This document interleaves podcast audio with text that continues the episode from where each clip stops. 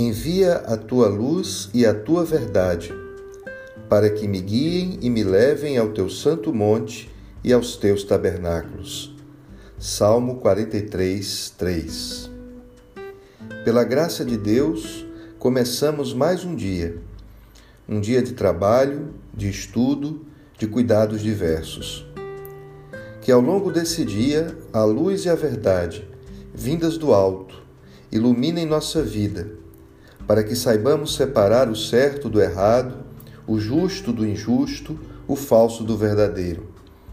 Para que tenhamos ouvidos e corações abertos para acolher os bons conselhos, para que saibamos falar a palavra certa na hora certa, bem como calar quando for hora de calar, para que, enfim, tudo que fizermos nesse dia seja para a glória de Deus e para o bem do nosso próximo.